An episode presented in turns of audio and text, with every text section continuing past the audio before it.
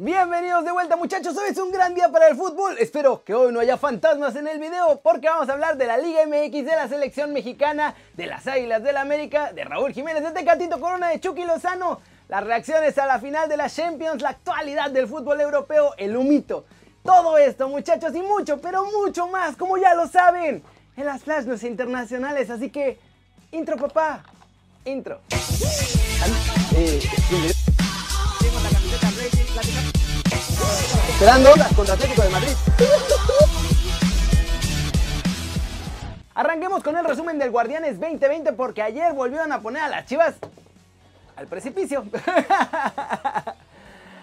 En el primer partido de este domingo las Chivas consiguieron la primera derrota de la era Bucetich en apenas su segundo partido. El rebaño obviamente no contó con Alexis Vega ni con Uriel Antuna porque están suspendidos, pero la gran figura de los Diablos fue Toño Rodríguez se comió por completo el gol que marcó Toluca para ganar. El portero Chiva atajó mal un cabezazo que iba directo al bulto y se le escapó la gallina. Con ese único gol, muchachos, Toluca suma 3 puntos que lo colocan como segundo general y Chivas cae hasta el lugar número 12.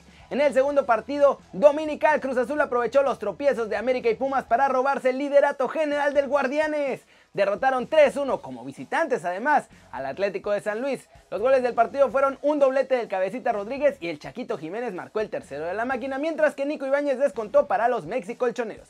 Finalmente, los Cholos de Tijuana en su casa consiguen un valioso triunfo ante el Puebla. El resultado final fue 1-0 con anotación de Brian Angulo. Por el Puebla, Viconi se fue expulsado y se acabó la mentira de Ormedeus, que ya no le mete gol a nadie. La franja cae hasta el lugar 10 y los Cholos son el lugar número 13.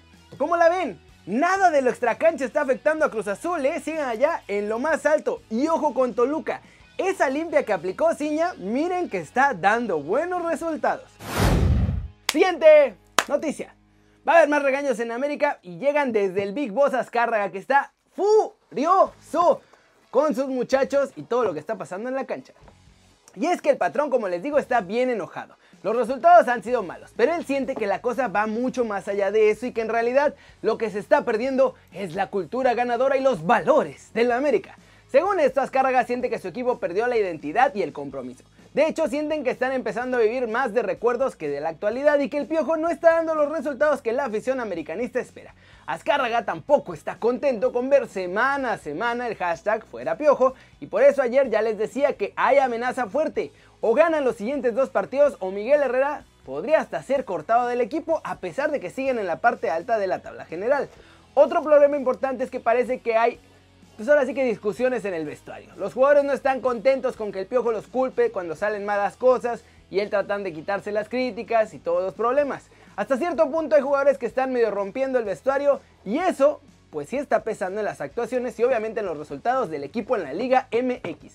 ¿Cómo la ven? ¿Será que los jugadores ahora sí ya le perdieron el respeto a Miguel Herrera y le están tendiendo la camita? ¿O será que esta jornada ya veremos el resurgir de las águilas como si fueran las águilas fénix o yo qué sé? Vamos a ver qué pasa.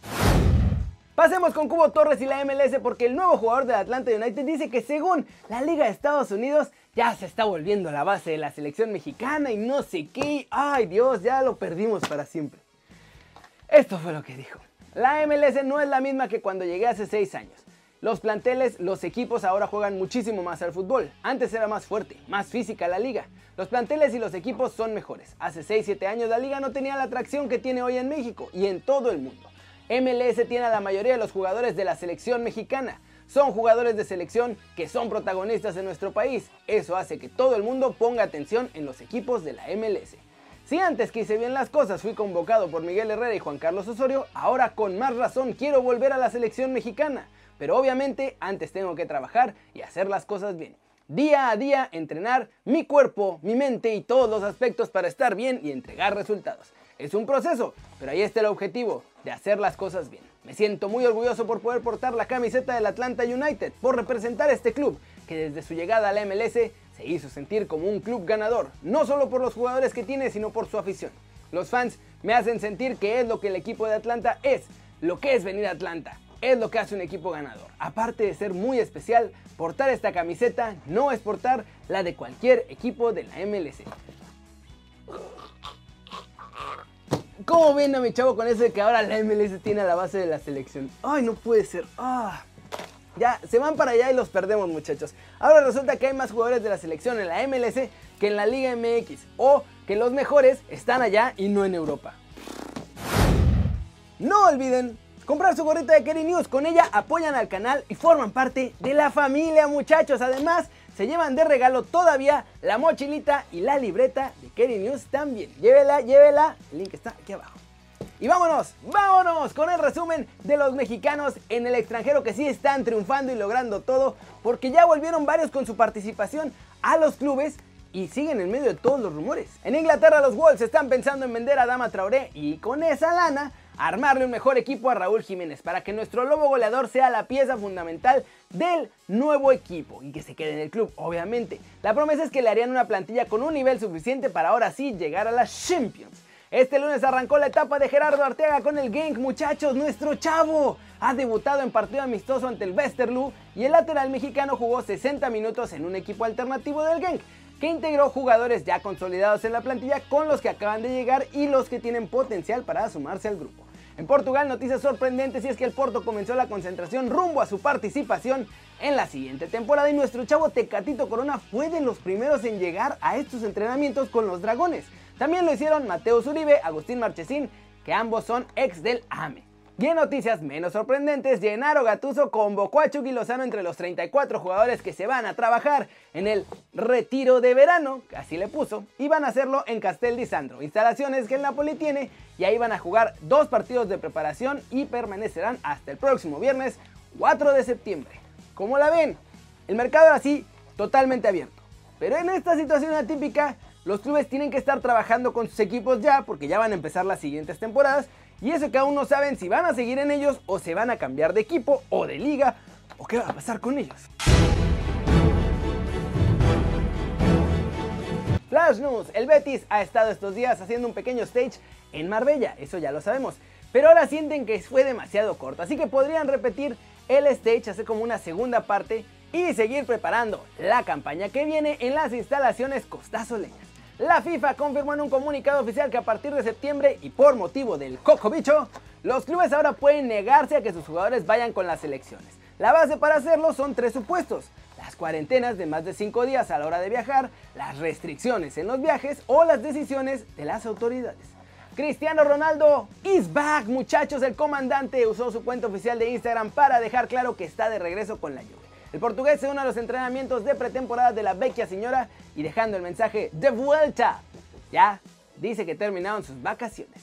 La UEFA actualizó su ranking de las ligas tras la final de las Champions y pese a la ausencia de clubes españoles entre las cuatro mejores potencias de Europa, parece que se mantiene España como el mejor campeonato del continente. Esto sí es una sorpresa.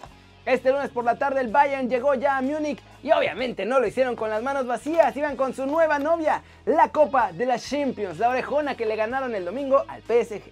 Y vamos a terminar el video de hoy con todos los rumores y fichajes oficiales y el humito en Europa. Hay de todos los colores el humito hoy, ¿eh, muchachos, allá en el viejo continente. Y obvio aquí tenemos todos los detalles.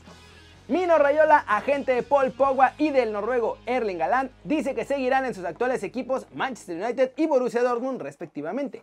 Es oficial, Daverson vuelve al Alavés tres años después. El delantero vuelve para estar cedido por el Palmeiras. Jordi Alba parece que ahora se queda en el Barcelona, ya le llegó la llamadita. A Philippe Coutinho también ya tuvo su telefonazo de Kuman para decirle que entra en los planes del Barcelona 2.0. El club azulgrana tiene otros pendientes que son los que ya se van. Un Titi, Vidal y Rakitic a los que les urge mandar a otro lado. Y al otro al que le llamaron para decirle que ya se tiene que ir es a Luis Suárez. El Chelsea pagará 100 millones por Kai Havertz en Alemania ya dan por hecho la operación que será oficial esta semana ya que se acabaron todos los torneos. James Madison, la perla del fútbol inglés, ha renovado con el Leicester City para las próximas cuatro temporadas, así que se acaban los rumores, ya no se va ni al Manchester United, ni al Chelsea, ni al Arsenal, ni a ningún lado. Se queda Fox por un ratote más. ¿Cómo la ven muchachos? Muchos movimientos interesantes y van a empezar más, ¿eh? porque ahora sí, ya se tienen que armar los clubes. Las temporadas empiezan en 15 días máximo. Ya van a ir empezando todas, así que es momento de hacer fichajes express. Va a estar muy loco lo que viene en el mercado. Pero bueno, eso es todo por hoy. Muchas gracias por ver el video. Dale like si te gustó o métele un zambombazo durísimo a la manita para arriba si así lo deseas. Llévate tu gorrita de Kerry News, no se te olvide, el link está aquí abajo. Suscríbete al canal si no lo has hecho, ¿qué estás esperando? Eso yo no lo entiendo. Este va a ser tu nuevo canal favorito en YouTube. Dale click a la campanita para que hagas marca personal a los videos que salen aquí diario. Yo soy Kerry, como ya lo saben, me da mucho gusto ver sus caras sonrientes, sanas y bien informadas. Y aquí nos vemos mañana desde la redacción. Chau, chau.